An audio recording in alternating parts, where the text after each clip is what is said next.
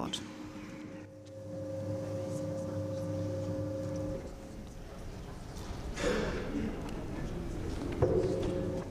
Vielen Dank, Frau Präsidentin. Wenn deutsche Produktion für amateurhaftes Erziehungsfernsehen steht, das in der Parteizentrale der Grünen hätte gedreht sein können, wenn der Täter im Tatort stets der 50-jährige Weiße, aber nie der junge Syrer ist und Reportagen an der Grenze scharenweise Kinder mit Kulleraugen statt bärtiger Araber zeigen, dann, meine Damen und Herren, befinden wir uns in der Parallelgesellschaft von ARD und ZDF, die uns übrigens mehr kostet als der gesamte Staatshaushalt von Island.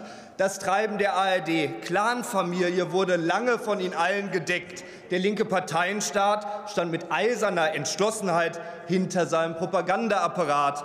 Doch die Familienoberhäupter der Sendezentralen haben es nun etwas mit ihren astronomischen Gehältern, Dienstwagen und sogar Massagesesseln überreizt.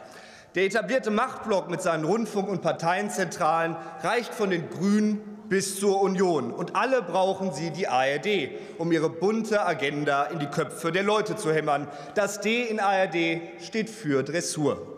Grundsätzliche Reformideen des Rundfunks kommen hingegen ausschließlich von der AfD.